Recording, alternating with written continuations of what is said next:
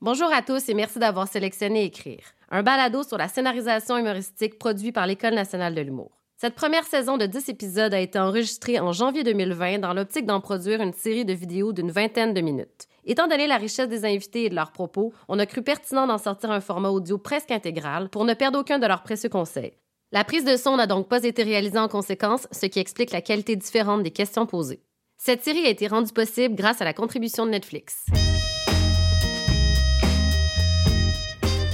Dans cet épisode, Guy Lepage revient sur ses belles années comme scénariste, tant de l'époque de RBO que d'un gars une fille. Il nous parle aussi de son bref passage à l'université dans le monde journalistique et comment ses opinions ont eu raison de lui. Bonne écoute!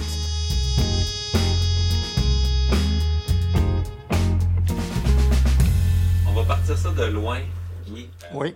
Est-ce que tu te souviens euh, du premier moment où tu t'es rendu compte que ça existait, ce métier-là, écrire des choses qui allaient se retrouver à la TV? À l'école, tout jeune, au primaire, j'écrivais bien. Euh, Je me, on m'a toujours dit que j'écrivais bien, en fait. C'est jamais arrivé que personne me dise ça, c'est mal écrit. Fait que pour moi, c'est même pas un, un talent, c'était une évidence. Fait que je me disais, je vais sûrement écrire dans ma vie, mais sans savoir euh, ce que je voulais faire. Puis une fois au cégep, il y avait un professeur, là, j'ai eu des cours d'écriture, puis euh, il y avait un de mes professeurs qui m'avait dit T'écris tellement bien, imagine quand tu vas avoir quelque chose à dire. il avait raison. J'avais beaucoup de contenant et fort peu de contenu. Dans mes travaux, entre autres, à l'école, au cégep, à l'université, il y avait tout le temps. euh, pas nécessairement de l'humour, mais il y avait du style. Je me rappelle une fois, il y avait un professeur à l'UCAM que je trouvais très mauvais. C'était un chargé de cours. Puis euh, j'avais inventé complètement un cours. J'ai inventé un, un travail de recherche en inventant tout, en inventant mes citations, les livres que j'avais lus. J'étais sûr que j'étais pour le berner, ce qui est totalement arrivé. D'ailleurs, il m'a donné A. J'étais voir le directeur du module, j'ai dit Regarde comment il est pas bon. Puis là, il commence à laisser. Dit C'est quoi ça? J'ai tout inventé. Il dit Pourquoi t'as fait ça? Il dit Parce que j'arrête pas de vous dire qu'il est pas bon. Alors, j'avais inventé un travail de recherche, ça c'est une chose, mais inventer des citations. euh, j'avais fait un excellent travail universitaire totalement bidon. Entre être bon là-dedans, étudier dans ça, puis en faire un choix de carrière, devenir auteur professionnellement, comment la transition s'est faite pour toi? Ben, j'étais euh, en communication. Je savais pas ce que je voulais faire, mais je savais ce que je voulais pas faire. Ça m'intéressait un peu le journalisme. J'avais euh, comme professeur Pierre Foglia, qui, rendu à cette époque-là, m'avait dit Tu écris très bien, mais tu pourras jamais être un bon journaliste. J'ai dit Pourquoi? Il dit Parce que tu veux juste donner ton opinion au lieu de couvrir la nouvelle. J'ai dit euh, Ben oui, c'est ça qui est le fun, je veux faire comme toi. Il dit Moi, là, ça m'a pris 20 ans avant qu'on me donne le droit de faire ça. Il dit, toi, tu veux sortir de l'université et donner ton avis sur tout? Il dit, ça marchera jamais. Évidemment, il ne savait pas que tous les chroniqueurs de ma génération et les plus jeunes, la seule affaire qu'ils feraient, c'est donner leur avis. Alors, il ne pouvait pas prévoir que le journaliste deviendrait une longue chronique euh, d'humeur inintéressante. Mais euh, bref, j'ai arrêté de faire du journalisme. Et j'avais un stage de radio à faire en communication. Et j'ai demandé à mes amis qui travaillaient avec moi au Tracteur. Le Tracteur était un journal étudiant du module de communication dont j'étais le rédacteur en chef. Alors, il y avait Bruno Landry, qui était un chic type et qui fait des articles d'un ennui profond sur euh, ce qui se passait au module entre les professeurs, les étudiants et euh, l'administration de l'université. Il y avait Yves Pelletier qui faisait de la bande dessinée dans le journal. Richard Z. Sirois, qui était mon ami et André Ducharme, que je connaissais pas, mais que Richard connaissait.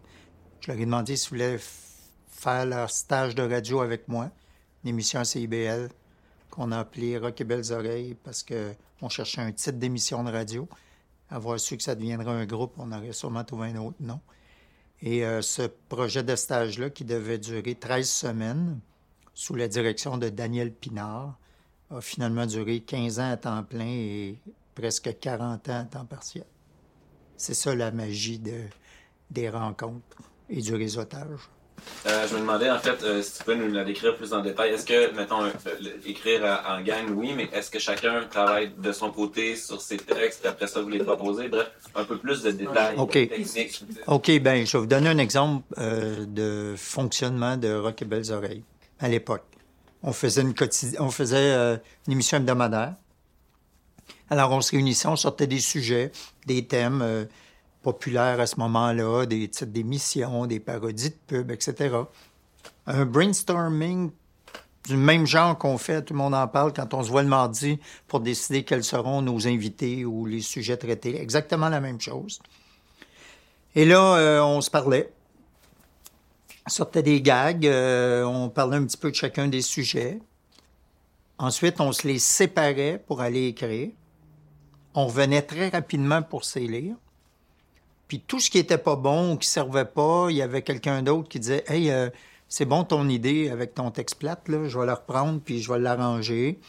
Bref, euh, tous les textes faisaient le tour comme ça, sauf exception. Ça arrivait des fois que le texte était bon. euh, et euh, ensuite, on disait qui va l'interpréter? Parce que c'était pas nécessairement celui qui l'avait écrit euh, qui l'interprétait. En fait, en général, on repartait à zéro.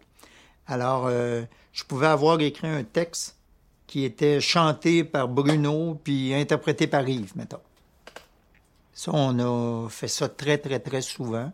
Euh, c'est arrivé des fois que l'insistance de... Comme par exemple sur le disque Pourquoi chanter, il y a une chanson qui s'appelle Bonjour la police. Parce que j'ai insisté pour qu'il y ait une chanson sur Bonjour la police. Et Bruno et Yves qui jouaient dedans, ça les inspirait moyen. Alors j'ai dit, je vais essayer d'écrire un texte. J'ai écrit un texte qui était plate, mais ça leur a donné le goût de le faire. Alors finalement, il y a eu une chanson de Bonjour la police après mon insistance et après un texte très très plate. Mais dans le groupe, on sais, on se disait pas, faut absolument faire un sketch de Madame Brossard ou un sketch de Monsieur Caron ou tu sais, moi, ça m'est arrivé une fois, il y a quelqu'un qui m'a dit euh, Guy, euh, je suis désolé, mais mon préféré dans le groupe, c'est le chef Gros-Lot. Je dis ben écoute, tu me fais plaisir. Moi, j'ai écrit plein de textes pour le chef Gros-Lot. Euh, merci. Puis les gens, ils comprenaient pas qu'on se passait ça, puis qu'on se rendait. euh, En fait, on se rendait meilleur, tout le monde. Puis ça, on l'a jamais perdu, cette affaire-là. Ça arrivait des fois qu'on avait écrit beaucoup, puis c'est nous-mêmes qui étions en retrait par rapport à la performance des autres, parce que ça donné que c'est pas nous autres qui jouaient ces sketchs-là. Puis l'inverse euh, m'est arrivé aussi. Le dernier bye-bye de RBO, où vraiment, c'est probablement la meilleure affaire que j'ai faite dans ma vie. C'est grâce au texte des, autres membres du groupe. Parce que moi, je n'avais pas particulièrement écrit pour moi. Mais eux autres, leur texte, que c'est moi que j'ai interprété, m'ont mis vraiment, vraiment en valeur. Mais dans RBO, ça, ça arrivait tout le temps. On c'est arrivé euh, pendant 40 ans. Puis quand quelqu'un dit j'ai- j'aime RBO, ou j'aime Bruno dans RBO, ou Yves dans RBO, ou André dans RBO, pour moi, ça continue à être un compliment. Je suis super content. Au début de RBO, comment ça se passait le processus d'écriture? C'est quelque chose que vous avez tout appris à faire un peu ensemble? On écrivait ensemble, les meilleures idées l'emportaient, mais en l'humour, de toute façon, c'est souvent ça. Tu sais, tu peux pas t'obstiner avec ton public en disant vous avez pas compris à quel point ma joke était drôle. T'as fait deux fois, puis après être humilié deux ou trois fois, t'as fait plus. Alors en humour, on s'humiliait entre nous parce qu'on est un groupe. Alors c'est rare que les mauvais gags se rendaient en ondes. En fait, c'est pas vrai, ça se rendait souvent, mais ça se rendait moins souvent parce que justement, on était notre propre auditoire. Alors, on écrivait, puis c'était de l'émulation. Moi, par exemple, euh, à mon souvenir, quand j'avais 20 ans, j'ai commencé à 20 ans en BO, j'écrivais plutôt bien et je jouais plutôt mal. Puis à côtoyer mes amis, on s'est comme échangé des trucs et des sans s'échanger des talents nécessairement, mais il y avait de l'émulation dans le groupe. On s'encourageait beaucoup, on s'aidait beaucoup, euh, on écrivait pour les autres. Alors, on est devenu, on a développé une technique d'ailleurs de travail que je traîne depuis le début d'RBO, que j'ai euh, implanté euh, dans tous les autres projets que j'ai faits. Euh, un gars, une fille, RBO, les films, l'espèce de collégialité, la meilleure idée. euh, sera à l'écran. S'il y a d'autres idées, on va les essayer. Comment faire pour, tout en respectant un scénario, d'essayer de changer les façons de jouer, de se trouver des sorties de scène qui sont un peu différentes. Quand une prise qui est bonne, au lieu d'en refaire une deuxième, on est en digital, on perd notre temps aussi bien d'essayer quelque chose d'autre. Ça, quelque chose d'autre, là, des fois, il va rester sur la table de montage, mais parfois, ça va, sauver euh, ton histoire. Moi, j'aime beaucoup, euh, beaucoup ça. Euh, j'ai jamais pensé que j'avais raison en humour, en écrivant. Fait que c'est tout le temps un work in progress. C'est normal que ça soit comme ça aussi. Euh, Guy, tes euh, collègues, camarades, amis de RBO sont arrivés ensemble, on dirait, par un concours de circonstances. Puis il y avait une chimie qui s'est installée, que vous avez créée là. Mais pour tes autres gangs après, où tu, tu, travaillais de la même façon un petit peu, tu les as rassemblés comment, ces groupes-là? Après RBO, euh, je me suis dit, c'est la façon de fonctionner. Alors, j'ai tout le temps recréé des équipes où il y avait une espèce de de Dynamique RBO et les gens qui ont travaillé euh, par la suite avec André ou moi ou Yves ou Bruno m'ont tous dit, vous travaillez de la même façon, vous créez toujours un espèce de groupe de, de créateurs en qui vous avez confiance. Puis vous générez des idées, puis vous les brainstormez, vous les repoussez, vous les confrontez jusqu'à temps que la meilleure sorte. Sais, moi, maintenant, ça fait presque 40 ans que je fais de la télé. Puis je suis arrivé un peu avec euh, ce que mon gérant appelait le gods de l'inconscience dans le milieu artistique. Je trouvais ça poche, la télévision en général. C'est pour ça qu'on en riait, d'ailleurs. Puis euh, j'avais l'impression qu'on pouvait faire mieux, plus vite, de façon plus imaginative, basée sur absolument rien d'autre que mon opinion de jeune baveux de 21 ans. Mais... Euh, l'histoire m'a prouvé que finalement, euh, oui, ça peut être brassé la façon que se faisait la télévision. Puis aujourd'hui, tu sais, avec euh, euh, les réseaux sociaux, les web TV, les gens qui travaillent, qui ont des chaînes YouTube, la façon qu'ils tournent des trucs avec des jump cuts, sauter l'axe, des affaires bien, bien, bien rapides, des, des séries comme celle de Guillaume Lambert, par exemple, L'âge adulte, ou bien celle de Sébastien Diaz, euh, Terreur 404, des histoires racontées en 5-6 minutes. Ben, eux, ils sont rendus à l'étape plus loin.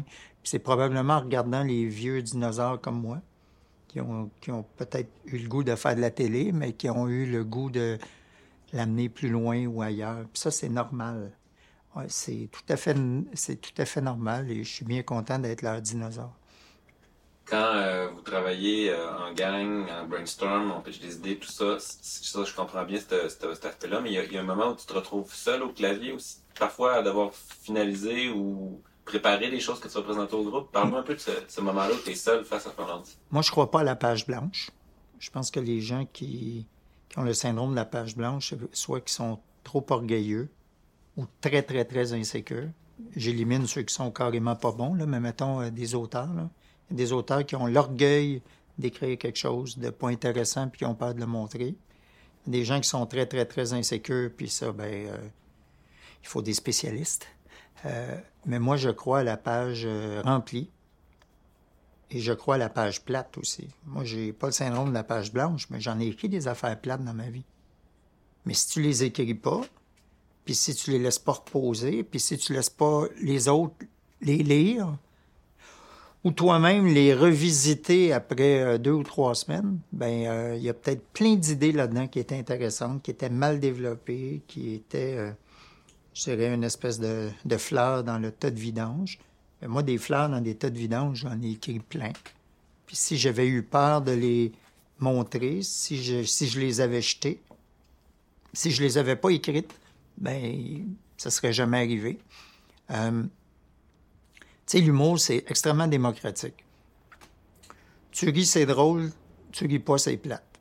S'il y a mille personnes qui trouvent ça plate, même si ton gag, t'es sûr qu'il est révolutionnaire, ben, ça sera pas pour cette vie-là. Alors, tu la mets de côté.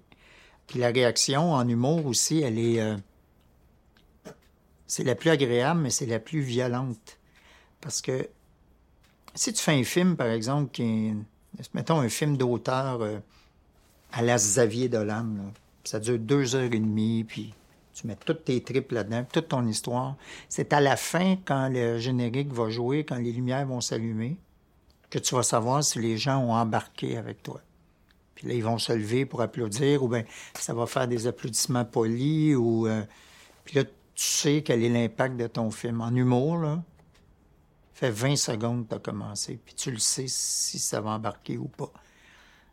Ça demande beaucoup de courage de se présenter sur une scène, seul ou en groupe, à parler aux gens. Tu peux pas dire il y a un quatrième mur, c'est la mise en scène, euh, c'est la façon qu'on m'a dirigé qui marche pas.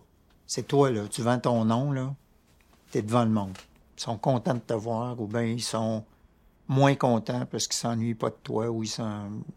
tu les intéresses plus. Il faut avoir beaucoup de d'ego pour se présenter sur une scène et beaucoup d'humilité pour savoir quand se retirer.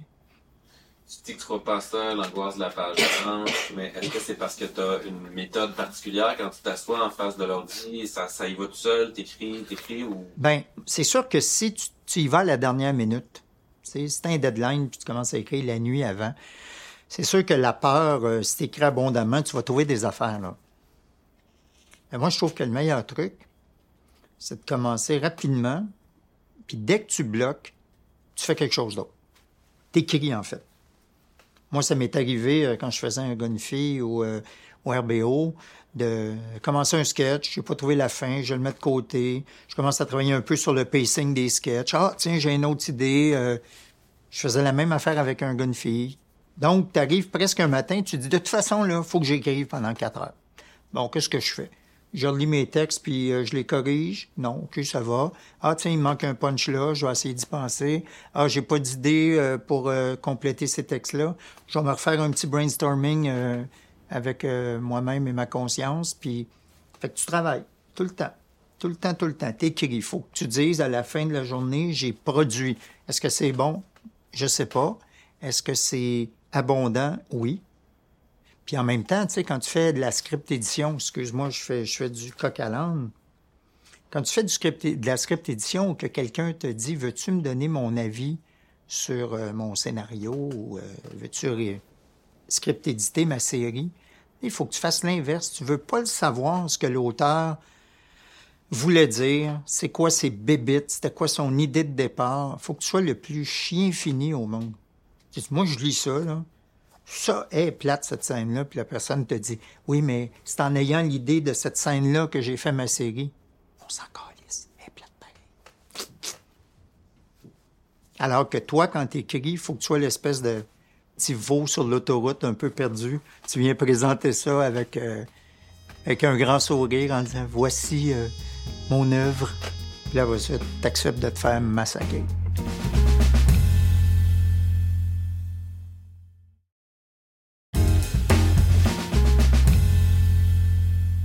Sais que c'est bon quand t'écris tes trucs seuls avant de les présenter? Tu sais, moi, j'ai dû écrire 5000 sketchs dans ma vie. C'est peut-être arrivé 100 fois là, où j'aurais gagé 1000 piastres que tout le monde va rire, tu. Puis j'aurais perdu quelques mille piastres quand même. Mais des fois, tu écris quelque chose, là, puis tu le sais que c'est drôle. là. Je me rappelle euh, un sketch d'un des bye-bye, je ne me rappelle pas lequel, où je faisais un gars qui vendait des autos dans une affaire usagée, là, puis euh, qui parlait bien, bien vite, puis qui disait euh, Nomme-moi le char, nomme-moi le char que tu veux, on l'a, puis si on l'a pas, on va aller te le voler. Puis je parlais bien, bien, bien vite, puis j'étais un petit crosseur de. Puis j'étais sûr en l'écrivant, en- je riais en l'écrivant. Puis je suis arrivé, puis je l'ai lu devant la gang d'RBO. Il était tout crampé, il riait tout aux places que je pensais. Mais ça, c'est des moments de grâce qui arrivent pas euh, souvent. Et si vous me permettez une anecdote, euh, quand on a fait le premier euh, Bye Bye, moi je faisais Tout le monde en parle en même temps, puis André aussi travaillait sur, le, sur Tout le monde en parle. Mais moi, j'étais vraiment très, très, très occupé. C'est un job plus qu'à temps plein. Alors, j'ai accepté de faire le bye-bye avec ma gang parce que c'est ma gang. Alors, j'ai dit oui. Puis si on m'avait dit, veux-tu faire le bye-bye avec euh, Véro, Patrice Lécuyer, puis j'aurais dit non, pas parce que je les aime pas, mais j'avais pas une minute à mettre là-dessus. Alors, je faisais du temps double, puis j'écrivais le soir, puis la nuit. Et à notre première lecture de texte, j'ai dit euh, à la gang d'RBO, euh, je vais vous demander beaucoup d'indulgence, parce que j'ai pas eu le temps de repasser sur mes textes, puis j'ai écrit ça, c'est des premiers jets. Et Bruno Landry, qu'on appelle Monsieur Diplomatie, a dit, tu sais, Guy, depuis qu'on se connaît, depuis 1981, on a tous eu des périodes où on s'entraidait. Toi, tu as tout le temps été là. c'est moi qui ai fondé le groupe. Tu as tout le temps été là pour nous. Tu nous as tout le temps aidés. On est une équipe, puis on est, euh, on est content de faire ça ensemble. Puis on veut que tout le monde soit heureux, puis on va t'aider. Puis moi, honnêtement, j'étais bien ému. J'avais les larmes aux yeux. Et là, je dis, OK, ben, je vais lire mon premier texte. Alors, je lis mon premier texte, une parodie de pub, ou je sais pas trop. Puis là, Bruno, il dit, ça, c'est le plus mauvais texte que tu as écrit dans ta vie. puis là, on est parti à rire. Tu sais, on avait tous, euh, je sais pas quoi, 50 ans. Et instantanément, on est revenu comme si on avait 20 ans. On a commencé à s'écœurer pendant deux mois, puis on a fait, euh, on a fait notre job. Euh, Monsieur Diplomatie. Oui, on l'appelle Monsieur Diplomatie. On a toujours dit que s'il est ambassadeur au Gabon, le Canada sera en guerre avec ce pays-là. Euh, tu me parlais tantôt de quand on est bloqué sur quelque chose, de passer à autre chose, d'écrire quand ça, y va quand on n'a pas de deadline. Y a d'autres trucs comme ça que, que, que, que, tu pourrais donner à quelqu'un qui commence? Toujours essayer de trouver le, le, le, truc qui est. En fait, que ton cerveau soit toujours en état de brainstorming. Qu'est-ce que je ferais avec Occupation Double cette semaine là, avec les 14 épées? Là? Mauvais exemple, je le regarde pas, j'haïs ça. Mais si quand je le regarde, c'est ça que je fais, tout le temps. Je regarde n'importe quelle émission, dont la mienne, puis j'essaie toujours de voir c'est quoi le petit côté qui est... Alors, en regardant cet exercice-là, en regardant, ça te garde sharp. Puis si tu as une idée que tu trouves le moindrement drôle, tu l'écris, là. C'est entre toi puis ton iPhone, c'est entre toi puis ton ordinateur. Même pas obligé de le montrer, mais d'être toujours en train de, de réfléchir. Ça, dans ce temps-là, c'est que ton esprit, il est vif t'es pratiqué. C'est comme faire des sudoku à chaque jour. Ben, moi, je fais des. Donc, je fais aussi des sudoku à chaque jour. Mais euh, faut que faut que je m'occupe l'esprit euh, tout le temps. Ça, c'est mon problème à moi.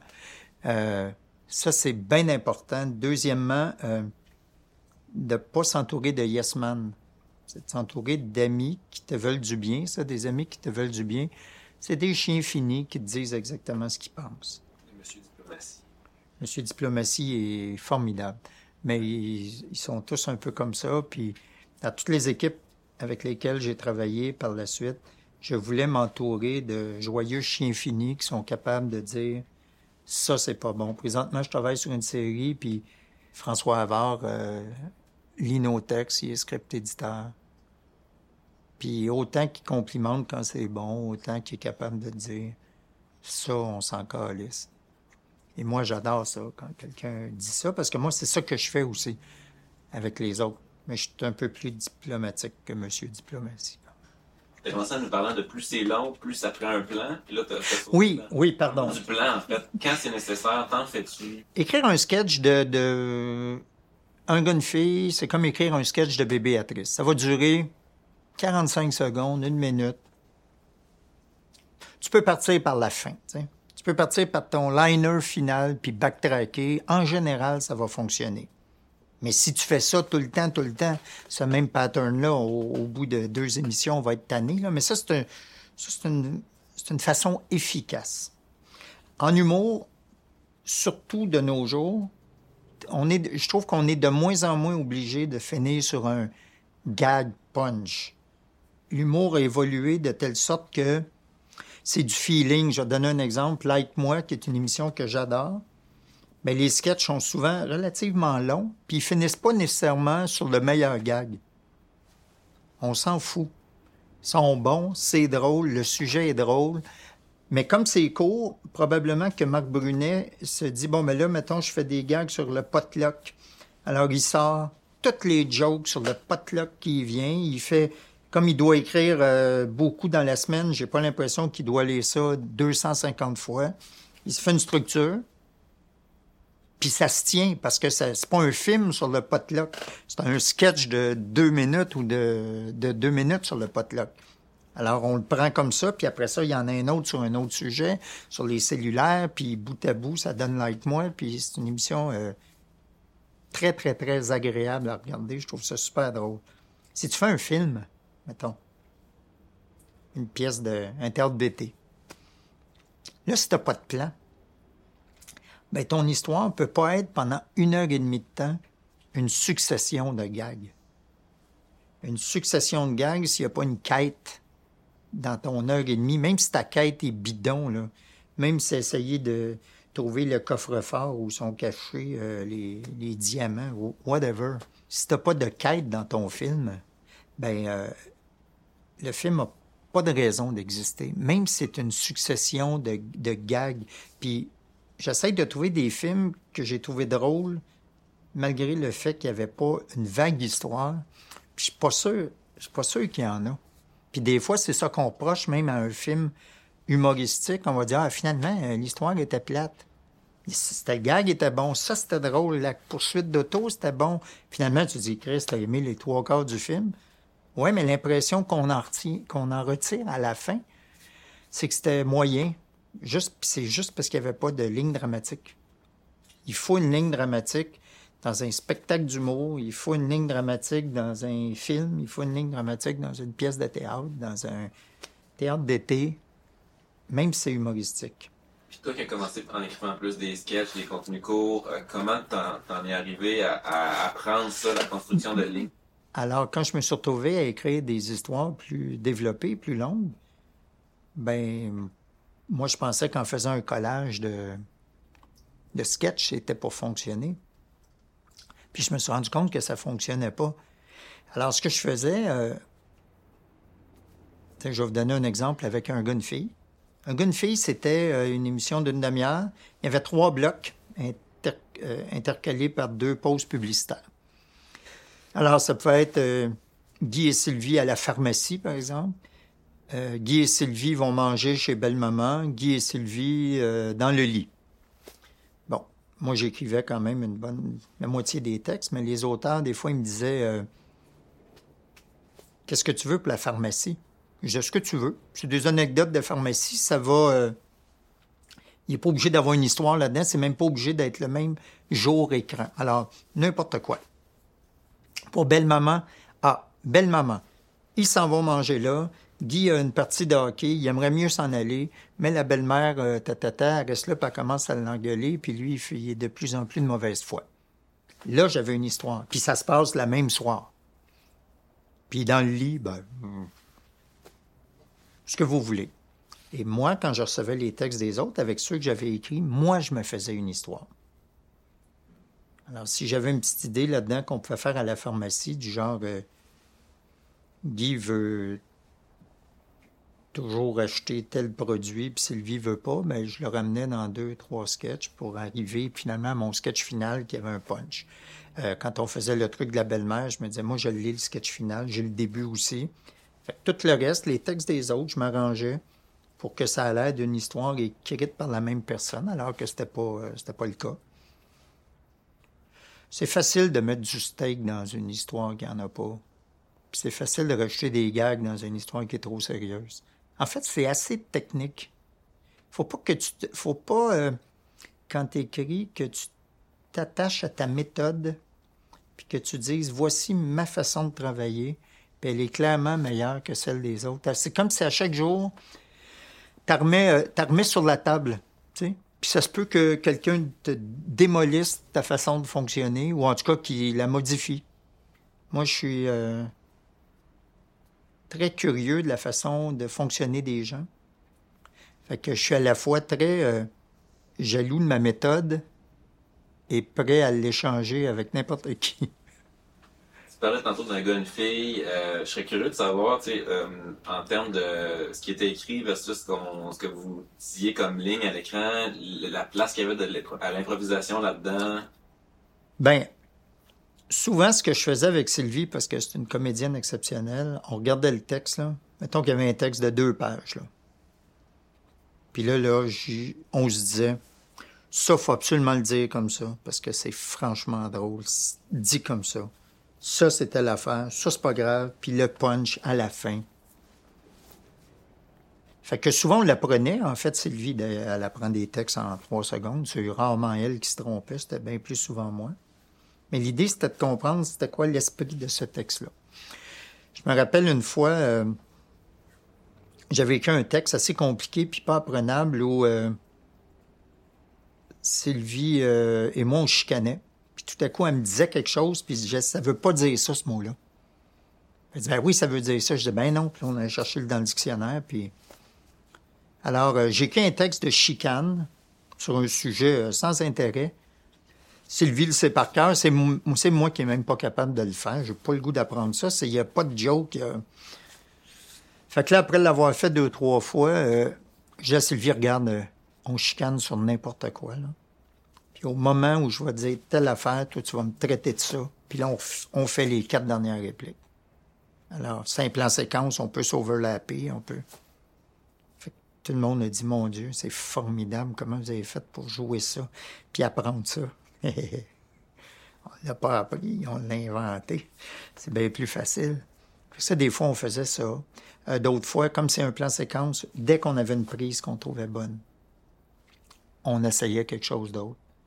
Quand tu es en plan séquence, contrairement à quand tu euh, quand tu tournes normalement avec euh, deux caméras, puis tu fais des plans de coupe, tu es obligé de respecter le ton que tu avais et aussi tes positions. si j'ai commencé à te parler comme ça, puis sur le plan large, comme ça, euh, c'est pas beau des faux raccords, puis euh, c'est encore plus laid des mauvais raccords. Alors, nous, dès qu'on en avait une, on essayait de le jouer différemment. Un autre exemple, supposons que je revenais du travail, puis que Sylvie est en train de couper des légumes. je pouvais rentrer, puis dire mon texte, puis euh, arriver derrière elle, puis tu de la tripoter un peu, comme quand tu reviens, là. Puis elle ça. Ah, puis là, on faisait le sketch. Dès qu'on l'avait, on recommençait pour en faire un autre. Puis là, j'arrivais, je faisais la même affaire, puis elle disait Ah, lâche-moi, là, je suis en train de couper des, légumes. Puis juste parce qu'elle réagit comme ça, ben tout le reste de ton texte, tu peux pas le faire sur le même ton.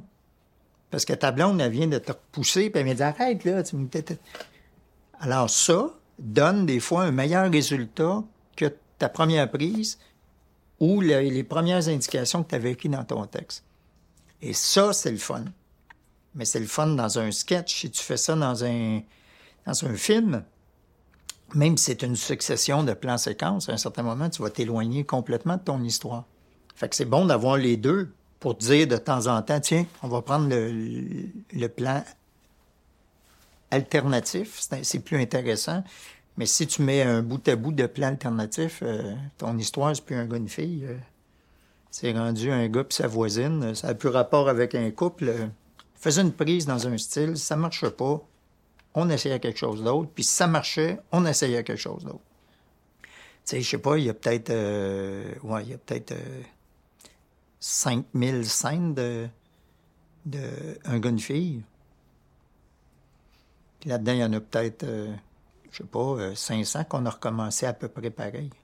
Toutes les autres, on a essayé quelque chose d'autre. Aussitôt qu'on en avait une, puis à la fin, euh, c'est bien rare qu'on faisait plus que deux ou trois prises. C'est bien, bien rare. On l'avait. On était un gars, une fille.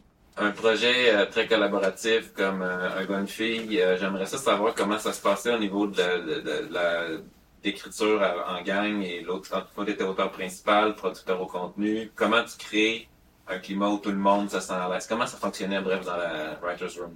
Ben, au départ, quand on a commencé RBO, ça je le préciser, c'est que tous les textes, toutes les chansons étaient signés Rock et Belles Oreilles.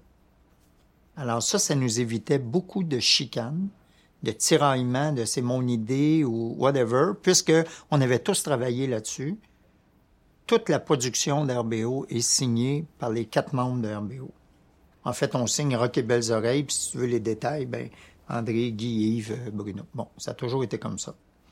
Euh, alors, quand je suis arrivé dans Un une fille, moi, j'ai dit, pour mettre ça égal avec tout le monde, j'ai dit, voici, ça paye tant par émission, divisé par le nombre de sketchs. Et tout le monde est payé le même prix, y compris moi. Alors, un texte ça vaut tant qu'il soit de Pascal Lavoie, de Jean-François Mercier, de Guillaume Lepage, de Sylvie Bouchard, de whatever. Alors ça, déjà, ils ont dit, bon, ben mon Dieu, on est considéré, euh, on est tous payés égal. Puis là, je leur disais, et on va être payés en fonction de notre production. Exemple, s'il y a 30 sketchs dans un épisode, puis tu en as écrit 5, ben tu as 5 trentièmes du cachet. Si moi j'en ai écrit 10, j'ai 10 trentièmes du cachet. Fait que tout le monde aimait ça. Euh, ça, ça a toujours bien fonctionné.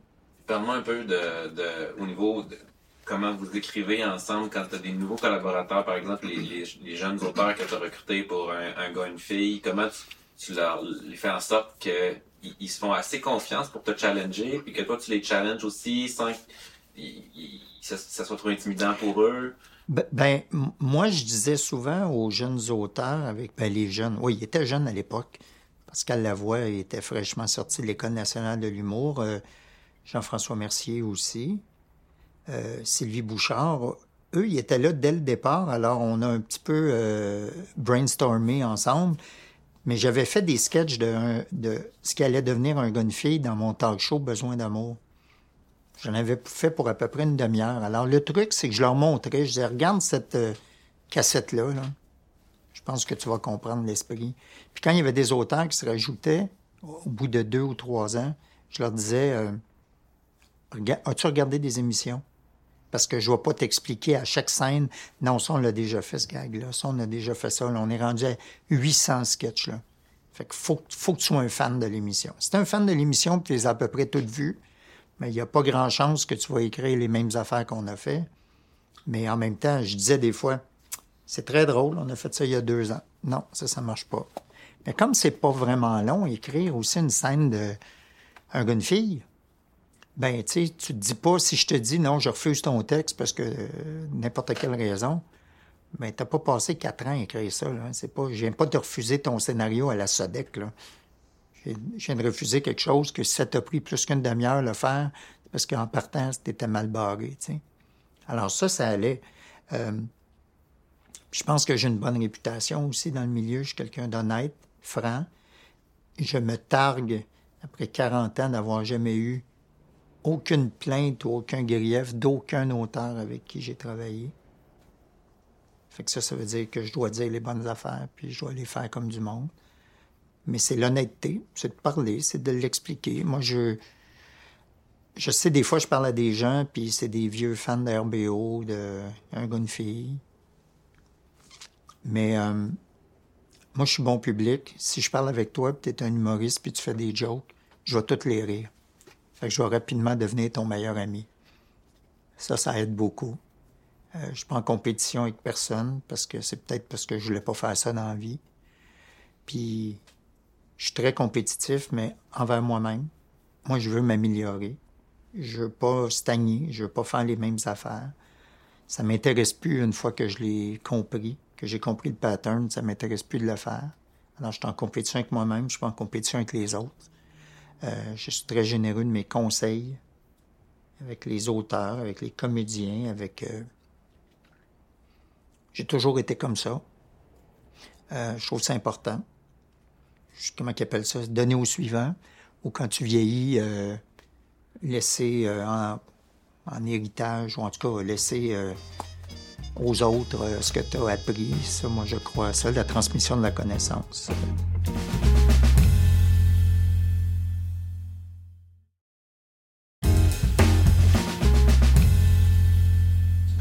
de la, quantité, euh, tu sais, que c'est pas tellement grave de, si un texte est rejeté sur un gars ou une fille parce que c'est pas tellement long à écrire. As-tu une idée du ratio de textes qui était, ou, qui, qui était rejeté versus le nombre de textes que vous avez fait? Bon, le ratio des textes qui étaient gardés, euh, moi, je dirais euh, deux sur trois à peu près. Parce que les gens étaient bien briefés. Puis je compte pas ceux qui, qui ressemblaient à des trucs qu'on avait fait là. Mais mettons, tu sais, si quelqu'un avait écrit un sketch à la pharmacie, trouve bien drôle sur des boîtes de condoms. Puis j'ai dit saison 2, euh, j'ai fait à peu près le même gag. Ça, pour moi, c'est. Ça compte pas. Une fois que les gens avaient reçu leur briefing, qui des fois tenait en deux, trois mots, je dirais que selon moi, on en gardait au moins 3 sur 5, puis peut-être euh, le deux tiers. Ça dépendait des, des batchs. Mais j'ai compris aussi une chose, c'est que diriger un auteur, c'est comme diriger un comédien. Il y a des auteurs insécures qui veulent tout savoir. Oui, mais ce personnage-là, il est comment, puis pourquoi il dit ça, puis il faut que tu aies des réponses. Puis il y a des acteurs qui sont comme ça aussi.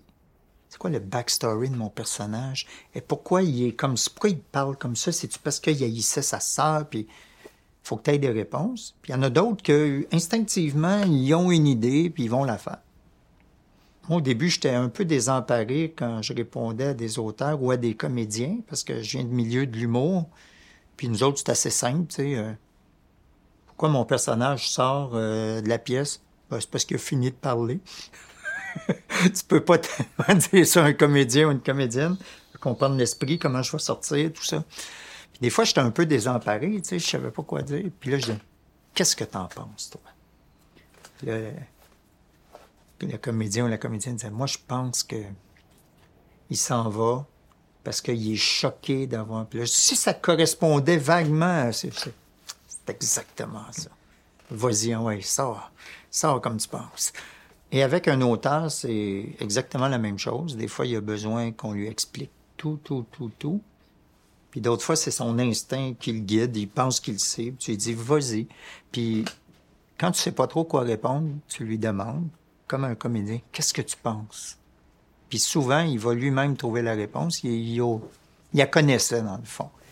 Il y a un truc, en tout cas, que je pourrais dire aux gens qui écrivent euh, des, des séries ne dis, disant le moins possible sur le backstory de ton personnage. Parce que surtout si tu fais une série, surtout si ça va s'étirer, euh, tu sais pas où ça va te mener. Je vais vous poser une question. Euh, quel était le nom de famille de Guy et Sylvie?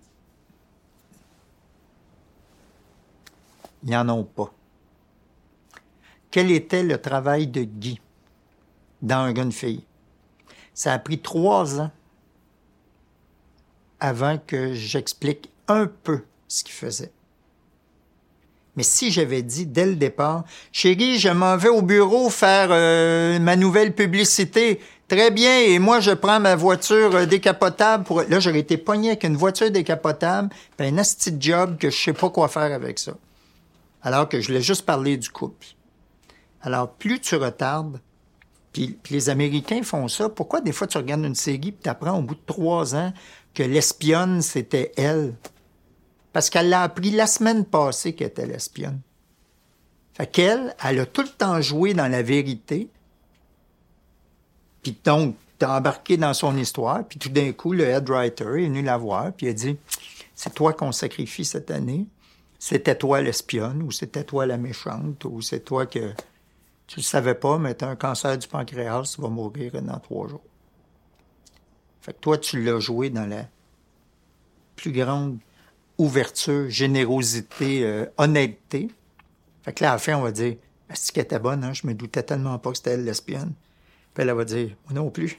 Je savais pas que c'était moi l'espionne. Alors, moins que tu fais de backstory, plus que tu as des chances de surprendre tes téléspectateurs, mais aussi de te surprendre comme auteur. Moi, j'ai ça faire des bibles. Là, je me fais gosser là, par ma blonde, parce qu'elle est productrice sur Bébéatrice, là, à faire des bibles, puis après, j'écris n'importe quoi. Les bibles de, de gars, fille, là, j'envoyais à Radio-Canada, ils me demandaient des résumés, là. Ça, ça reste entre nous, là. La deuxième année, la troisième année, la quatrième année de un gars, une fille. Il me disait, qu'est-ce que vous allez faire l'année prochaine? Là, j'appelais Pascal Lavoie. Je dis, Pascal, j'ai un contrat pour toi, tant de milliers de dollars, tu vas écrire une Bible pour dire ce qu'on va faire l'année prochaine. Il dit, OK. Il dit, est-ce qu'on va se rencontrer? J'ai dit, non. T'écris ce que tu veux, on s'en calisse. Oui, mais j'ai dit, si t'as des bonnes idées là-dedans, on va y prendre, on est bien... Mais on s'en calisse faire n'importe quoi. Je pense même que la dernière année, j'ai dit que Sylvie revirait lesbienne. J'avais écrit ça. C'était juste pour voir si quelqu'un les lisait, tu sais. J'en ai jamais entendu parler. J'avais personne qui a dit Elle est où cette fameuse scène de lesbianisme? Mais moi, je veux pas faire ça. Je veux pas penser un an, deux ans à l'avance ce que je vais mettre dans mon histoire aujourd'hui. Puis je veux pas te bullshiter, je veux pas dire, genre, ce que j'aimerais dire à un producteur ou un diffuseur, c'est, gars, je pense que je suis pas payé dans ma job. Laisse-moi aller, là. À la fin de l'année, ça va être bon. Parce que tu vas être content de ta, de ta saison. Mais demande-moi pas de dire deux ans à l'avance, il va se passer telle affaire, telle affaire, puis ça, ça va mener là, puis euh, j'ai commencé à écrire une série euh, avec deux autres auteurs. Donc, faut effectivement faire une Bible, c'est sérieuse pour Radio-Canada. Puis on a fait une, parce que je pense que des fois, il faut se plier à la façon normale de procéder, surtout quand tu n'écris pas tout seul.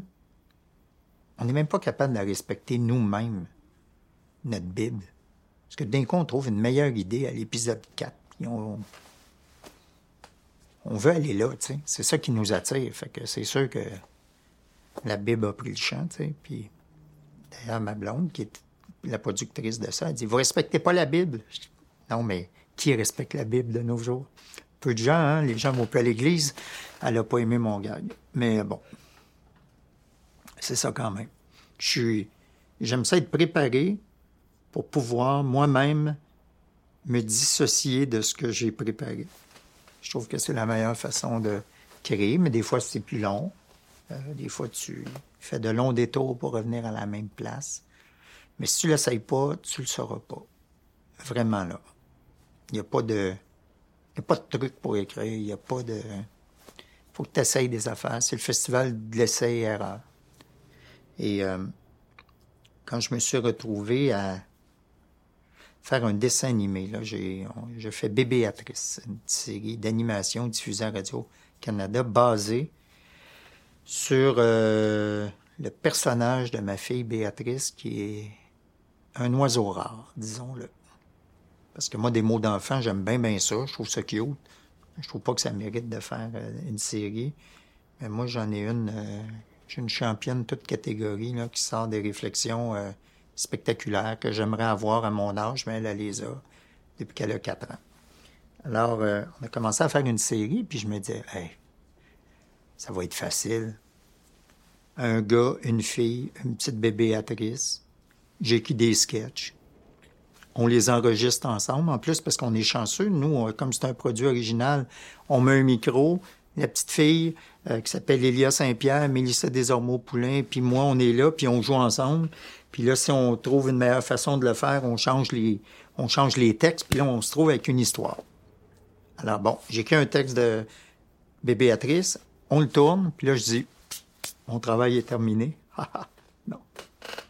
Là, premièrement, tu donnes le texte, et là, on te pose plein de questions.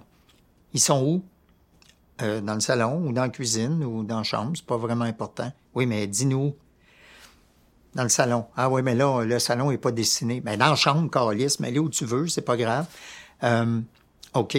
Euh, c'est quoi les décors? Qu'est-ce qu'ils ont autour? Est-ce qu'ils prennent des objets? Il faut tout que tu écrives ça parce qu'il faut les dessiner, les objets. Si tu dis, il prend une assiette puis une soucoupe dans ses bras, là, tu ne pas à l'accessoiriste, il va me chercher une soucoupe puis, euh, puis une tasse, là. Il n'y en a pas. Il faut dessiner la tasse, faut dessiner la soucoupe. Ah, OK, je savais pas ça. Là, il faut tout, tout, tout noter. Puis ton texte qui avait, mettons, euh, deux pages, euh, toutes dans la colonne de droite, il est rendu à quatre pages, puis c'est juste des descriptions. De, il rentre, il sort, il y a du son, il y a... Puis là, là, tu rajoutes des détails, tu rajoutes des détails, puis c'est lourd à lire. Mais si tu fournis pas ça, ben les gens, ils te posent ces questions-là. Heureusement, notre réalisateur, il est assez allumé, puis euh, il trouve des affaires, mais même à ça, il faut que tu donnes ces détails-là, parce que lui, il faut qu'il dise aux 12 personnes qui dessinent, toi, tu dessines des tasses, toi, tu dessines des soucoupes.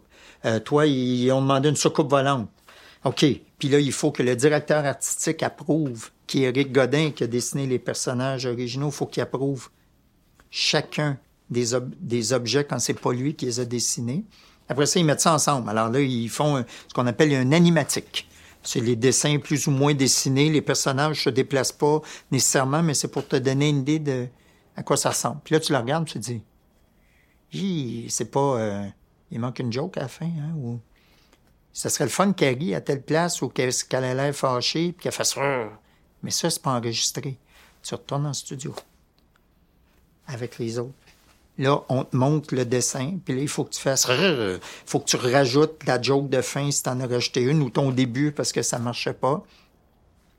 Là, ils font les vrais dessins. Là, tu les regardes, tu dis, c'est long, hein, quand, avant qu'ils passent de là à là. Tu, prends toutes tes notes avec des time codes. Tu coupes les, tu coupes les scènes. Puis là, on dit, attends, coupe pas trop, là, parce qu'on est rendu, euh, euh, et on est 20 secondes trop tôt, là. T'as trop coupé. Ah, tabarouette, OK. Fait que là, t'essaies de, OK, bon, on va mettre de la musique là-dessus, sur le temps mort. Ça ne finit plus. Puis tu peux pas dire, tu sais, quand tu tournes une scène, dans un film, par exemple, ou une série, tu regardes le montage, tu te dis, ah, va donc insérer un plan large en plein milieu, là, euh, où, tu sais, la scène était trop longue, on va couper, euh, on va prendre le plan qu'on avait par la fenêtre, ou, ben, tu sais, telle autre réaction qui a fait dans l'autre scène qui était pas bonne, était bonne, insère-la là, puis ça va marcher. En dessin animé, il n'existe pas ces scènes-là. T'as pas de, T'as pas de scène jetée, t'as pas de troisième prise dans un dessin animé. T'as juste ce là. Fait que si te manque quelque chose, faut que tu le redessines. Puis si tu l'as, si t'as commandé quelque chose que tu, qui finalement était pas intéressant, il y a 12 dessinateurs qui taillissent parce qu'ils ont passé un bout à faire quelque chose que tu n'étais pas sûr que ça serait bon, puis dans le fond, c'est pas bon, puis il faut qu'il fasse quelque chose d'autre. C'est beaucoup moins flexible. C'est zéro fucking flexible, le dessin animé. Moi, j'ai jamais compris pourquoi ça prenait sept ans pour faire un autre Toy Story. Je comprends. C'est des... C'est une job de fou. J'ai fait... Euh, quatre épisodes de Bébé Atrice qui doivent totaliser 84 minutes la première saison, ce qui est l'équivalent d'un film euh, d'un dessin animé, finalement, n'importe lesquels qui jouent, puis qui sont encore à très grand déploiement, parce que Béatrice, c'est du faux 2D, là, c'est du faux deux dimensions. En fait, c'est quasiment aussi long à faire que du trois dimensions. C'est juste une affaire artistique, un look arty qu'on voulait donner, mais c'est quand même presque la même job. C'est interminable. Ça prend une année complète faire 84 minutes de, de dessin animé. Fait que moi, je pensais que ça serait ma petite jobine. Là. On va faire ça en deux, en deux entrevues, tout le monde en parle, puis ça va être facile. Là, je suis content à presque 60 ans d'avoir appris un nouveau métier. Je pensais pas que ça m'arriverait. Je suis bien content. Ça me tient, euh, ça me tient sur le qui-vive.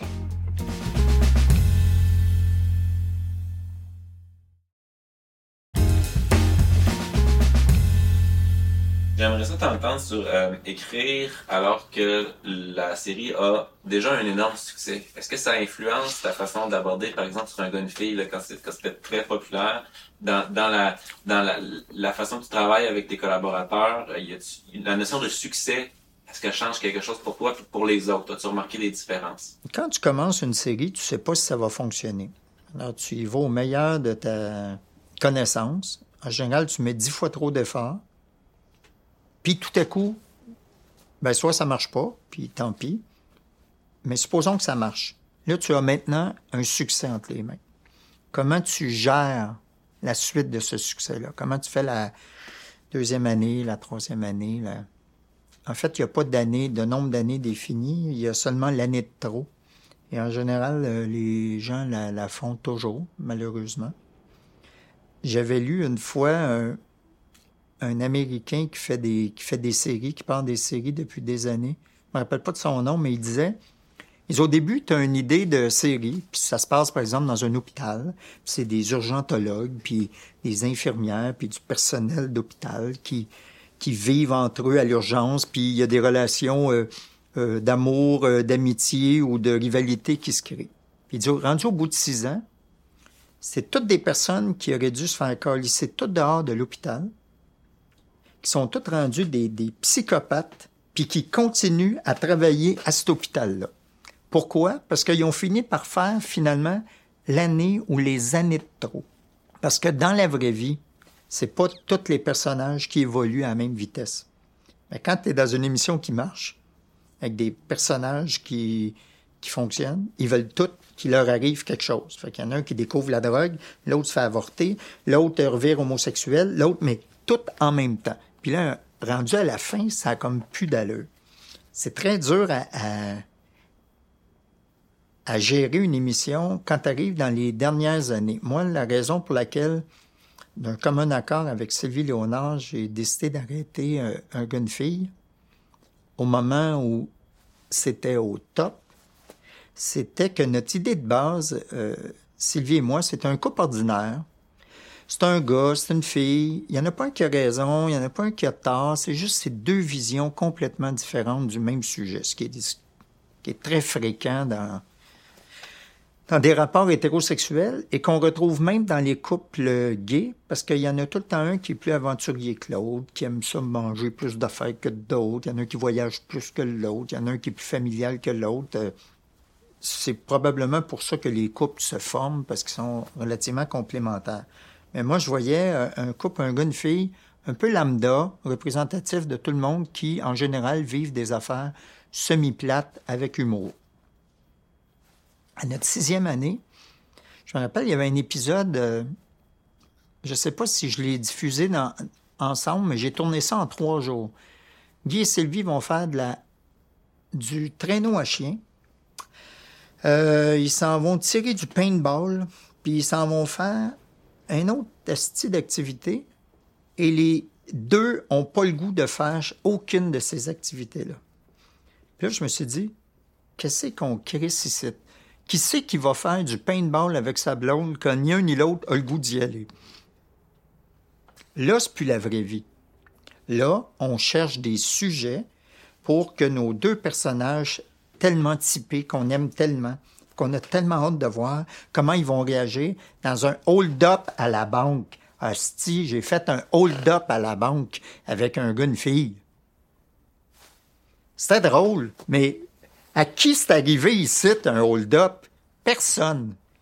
Fait que là, à la fin, malgré le fait que je pense que c'était, ça continuait à être bien écrit, ça avait plus d'allure.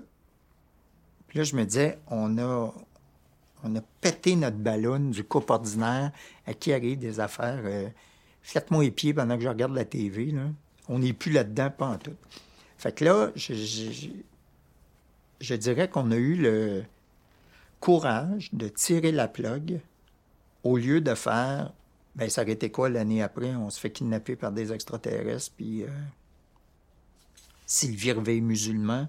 Puis moi, je m'en vais dans, je me tiens dans des baguilles, tu sais. on était quasiment rendu là. Fait, il faut arrêter à un certain moment. quand tes personnages s'éloignent de. C'est normal qu'un personnage évolue. Mais euh, on change pas tant que ça dans la vie, tu sais. Si t'es cheap, tu ne deviendras pas la personne la plus généreuse de la Terre. Alors, si t'es quelqu'un de peureux, ça serait très surprenant que tu te jettes en parachute euh, dans le Kazakhstan pour essayer d'aller délivrer, euh, délivrer des prisonniers. Fait que quand tu vois que ton personnage, c'est à peu près juste ça que tu restes à faire, qui reste à faire, euh, ben t'arrêtes avant.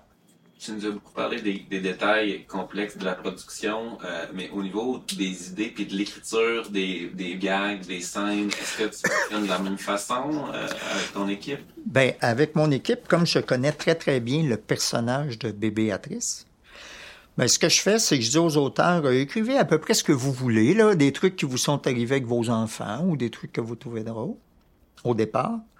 Puis moi, mon travail, c'est de faire les faire dire par ma fille, ou comment ma fille jouerait ça, elle. Comment elle se retrouverait, dans, si, elle, était dans cette situation-là fictive, comment elle réagirait, puis qu'est-ce qu'elle dirait? Ça, c'est mon travail. Puis euh, je pense que je suis bien bon parce que ma, ma, propre fille, des fois, regarde les bébéatrices, puis elle me dit J'ai-tu fait ça pour le vrai Puis là, j'ai dit Ça, c'est totalement inventé, puis même pas par moi. Elle dit, on dirait que c'est moi qui parle. Je dis, ben oui. Ben oui. Je pense que le, travail d'un bon script éditeur, c'est d'être capable de prendre les idées de tout le monde puis de les mettre dans la bouche des personnages. Dans une fille, là, Sylvie et Guy, leur niveau de langage était toujours le même. alors que c'était des idées qui venaient de plein de places. Puis les gens, il y a des gens, des excellents scénaristes qui dialoguent pas très bien. Toutes leurs phrases sont un peu ordinaires, où tout le monde parle pareil. Puis c'est pas grave. Parce que c'est le travail du script éditeur de, de dire lui, c'est comme ça qu'il parle. Elle, c'est comme ça qu'il parle. Lui, c'est comme ça qu'il parle. Moi, euh, faire ça, là, ça me prend. Euh, c'est pas long. ça fait partie de ça fait partie de ma job. Moi, j'aime mieux avoir des bonnes idées, puis je vais les worder, comme on dit, pour que tous les personnages euh, soient cohérents avec ce qui, qui étaient et ce qu'ils sont. Ça, c'est mon travail. Fait que je ne demande pas à quelqu'un de. Je vais pas regarder une scène d'un gars, fille ou de bébé en disant Guy, euh, papa Guy, il parle pas comme ça. On va m'arranger pour qu'il parle comme il parle, puis je, vais le, je vais faire rentrer ton gag. Je, je, je vais être capable de respecter ton idée. Il n'y a rien qui m'énerve plus que huit personnages qui parlent pareil. À moins que ça soit voulu, à moins que ça soit super drôle. Des fois, Marc Brunet le fait et c'est volontaire. T'as quatre amis, ils parlent tous pareil parce qu'ils veulent, ils sont tellement, ils sont tellement dans la même gang qui ont le même. Ça, c'est très drôle et c'est contrôlé et c'est voulu. Mais quand tu regardes des fois un téléroman ou une série, tu te dis pourquoi j'embarque pas là-dedans? Ben, c'est parce que ils sont, sont tous pareils. Ils sont tous la meilleure amie de l'autre. Veux-tu un café? Comment ça va? T'as pas l'air bien? Non, ça va. Je suis mieux qu'hier, t'es sûr? Ben, tu le goût d'écouter ça pendant une heure? Tu sais, c'est rare dans une gang, ça, que tout le monde est pareil. En tout cas, euh, plate comme ça, là. C'est quoi les choses les, plus difficiles à écrire en humour? La façon que tu parles, ce que tu dis, ça soit extrêmement efficace et typé à ton personnage. Ça, c'est dur à faire. Puis même si un personnage, par exemple, est tout le temps flou, puis ses explications sont trop longues, faut que ça soit écrit comme ça pour qu'on comprenne que, hey boy, quand lui ou elle commence à parler, là, elle, va larguer tout le monde. Ça, c'est dur à faire. Ça, c'est l'affaire la plus dure. Mais quand tu as quelqu'un qui fait bien ça, trouver des idées, des gags, c'est pas à la portée professionnelle de tout le monde, mais on connaît plein de gens qui ont de l'humour, puis que pendant cinq minutes de temps, sont vraiment très, très drôles quand ils racontent telle situation qui leur est arrivée. Mais un humoriste professionnel ou un auteur d'humour professionnel va être capable de prendre ces situations à lui, celles qui sont arrivées aux autres, va être capable de donner du corps à ça, puis de créer une unité. Je pense par exemple à... J'ai deux exemples. Martin Petit, qui est un stand-up extraordinaire, puis qui écrit vraiment très, très bien euh, dans Les Pêcheurs. Moi, j'ai joué dans les cinq saisons. J'ai été très impressionné par sa qualité d'écriture. Martin, quand il commence à expliquer quelque chose, quand son personnage commence à expliquer quelque chose, pendant dix secondes, tu dis Veux-tu bien me dire que c'est qu'il raconte là? Lui, ce qu'il fait, c'est qu'il fait le tata qui passe sur une idée, puis tout d'un coup, ça devient bien précis, puis tac, une espèce de réflexion très, très punchée. Ça, c'est dur à faire. Fait que s'il y avait quatre Martin Petit dans un sitcom, on dirait, voyons, euh, ça se peut pas parce qu'il est tellement différent des autres qu'il faut qu'il y en ait juste un. Comme Kramer dans Seinfeld ou des personnages comme ça. Louis-José Hood. Louis-José Hood, tout comme Yvon Deschamps maintenant, si tu prends un texte de Louis-José Hood puis que tu le lis sans essayer d'imaginer comment lui le dirait, tu vas rater la moitié des gags. Un peu comme Yvon Deschamps. Tu prends le livre des monologues d'Yvon Deschamps, tu es quasiment obligé de le lire à voix haute en essayant de l'imiter pour avoir toute la compréhension du texte puis que tu aies du fun à lire. Mais ça, ça veut dire que ces deux individus-là ont créé leur langage, ils ont créé leur imaginaire. Puis que si moi, je prenais un texte d'Yvon Deschamps ou un texte de Louis-José Wood et que j'allais le lire avec les intentions de Guillaume Lepage, ça serait à moitié drôle, 25 drôle que, le, que si c'est Yvon ou Louis-José qui le font. Ça veut dire qu'eux, ils ont trouvé leur langage, leur vocabulaire. Ils, ils font quelque chose de distinct. Martin Petit aussi, c'est comme ça. Alors, il y a deux sortes d'auteurs en humour. Les auteurs qui sont capables de d'écrire pour tout le monde, à la place de tout le monde, s'adapter à, toutes les contraintes ou, euh, servir le, l'humoriste pour qu'ils écrivent. Puis il y en a d'autres qui sont juste capables d'écrire pour eux. Puis tout ça, c'est correct. Tout ça, c'est correct. Il faut juste savoir ce qu'on est, ce qu'on est capable de faire puis ce qu'on est capable de pas faire. Au début, tu tout, puis c'est correct.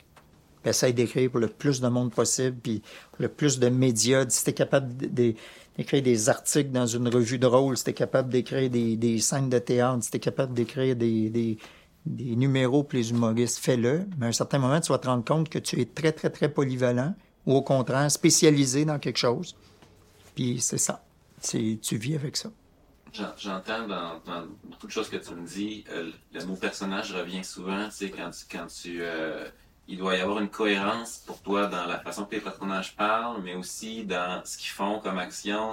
Tu, dirais-tu que c'est beaucoup ça, c'est beaucoup dans ça que naît les, idées, que naît l'humour chez toi, les personnages? Euh, oui, je trouve que moi, comme auteur, j'aime ça parler tout seul. J'aille pas ça faire du stand-up d'ailleurs. Euh, en fait, j'aime pas ça tant que ça. Je pense que je suis pas payé pour en faire parce que les quelques fois que j'en ai fait dans ma vie, après ça, tout le monde me dit pourquoi tu fais pas un show de deux heures de temps? Fait que je devais être pas pire. Mais j'aime beaucoup le, le, ping-pong d'un dialogue.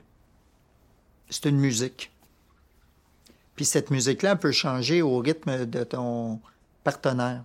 Ce qui n'arrive pas vraiment quand tu parles tout seul tu trouves la musique de ton affaire, puis à un certain moment, c'est vraiment tête, c'est vraiment clair dans ta tête, puis s'il n'y a pas quelqu'un dans la salle qui tousse, qui meurt ou bien qui t'interrompt, tu peux vraiment le faire comme ça pendant 150 shows, puis euh, avec un relatif euh, succès tous les soirs. Une fois que ton texte est, gelé, puis pour moi, c'est ça à peu près le plus long.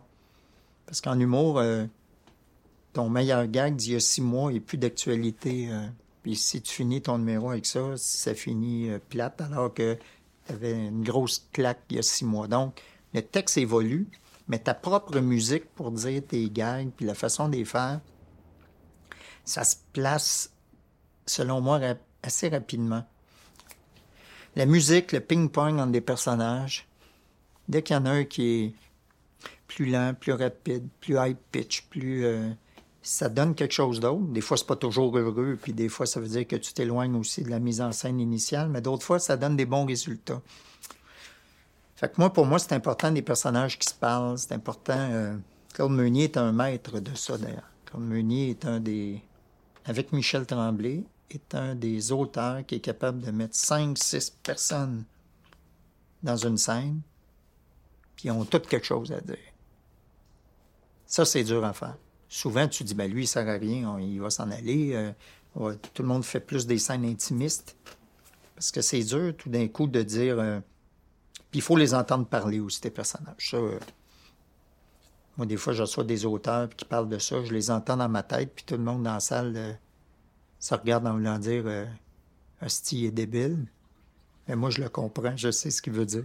Parce que moi aussi, mes personnages, ils parlent dans ma tête, puis quand tu quand il parle dans ta tête, en général, tu t'en vas faire quelque chose qui est, qui est proche de, du bon résultat. Puis quand tu écris les dialogues, les, les dis-tu à voix haute? Ça se passe tout dans ta tête? Parle-moi de technique un peu. Souvent, moi, je lis les scènes pour les minuter, pour entendre le rythme. Alors, j'imite les personnages. Je sais comment mes personnages parlent, fait que je les imite. Puis souvent, juste pour voir combien de temps dure la scène. Mais des fois, en les lisant à voix haute, tu dis, ah, ça, ça rentre pas bien, cette réplique-là. Ou ça, il manque un didascalie, parce que moi-même, je ne l'ai pas dit de la même façon les deux, trois fois où je l'ai lu à voix haute. Mais ça, c'est. C'est personnel, tu sais. Je veux dire, tu peux bien pas les lire. Il y a des gens euh, qui écrivent de la musique puis qui chantent mal, puis, euh, ou qui écrivent de la musique puis ils jouent même pas. Dis-moi, euh, en terminant, si tu avais un conseil à donner à un jeune auteur, euh, créateur qui serait en début de carrière puis qui serait dans le même qui a envie d'un parcours similaire au tien, c'est-à-dire générer ses propres projets, euh, faire mener sa barque euh, à sa façon. Qu'est-ce que tu lui dirais ou tu, tu, lui dirais à lui ou à elle? Un conseil à un jeune auteur ou une jeune auteur, c'est de évidemment de d'essayer de travailler dans des équipes déjà existantes, de passer des auditions, soumissionner des textes, euh, se faire engager sur les projets des autres, mais aussi d'avoir toujours en parallèle son projet personnel, son projet qui est distinct des autres, qui le représente probablement le plus, sur lequel il va pouvoir travailler à temps perdu, à travailler euh, quand les gens vont l'oublier ou le rappelleront pas, ou qui va être entre deux projets qui fonctionnent. C'est bien important d'avoir son projet personnel. Parce que avant que ça commence, euh, RBO à être très connu, puis que ça nous dépasse nous-mêmes, c'était notre projet personnel de petits gars de 20 ans. De petits gars qui veulent pas euh, tout de suite rentrer dans le moule, puis qu'une fois par semaine, ils se réunissent, ils fument un petit bat, puis écrivent des jokes pour la radio communautaire, sans savoir que ça deviendrait euh, très rapidement un succès générationnel. Parce que ce qu'on disait, puis ce qu'on faisait, puis ce qui nous faisait rire, c'est ça qui faisait rire les gens qui avaient notre âge. Euh, au début des années 80, pendant le No Future, pendant la période punk, post-référendaire. Et RBO, au fil des années, est devenu de plus en plus populaire. Puis les plus jeunes comme les plus vieux, puis on a même gagné des prix, puis on est devenu des vedettes du milieu. Mais essentiellement, ce que c'était, c'était des gens de 20-25 ans qui écrivaient pour les gens qui ont 20-25 ans. Puis tout le reste, ben, c'est la cerise sur le Sunday. Merci d'avoir écouté ce balado. Le projet Écrire est produit par l'École nationale de l'humour grâce à la contribution financière de Netflix.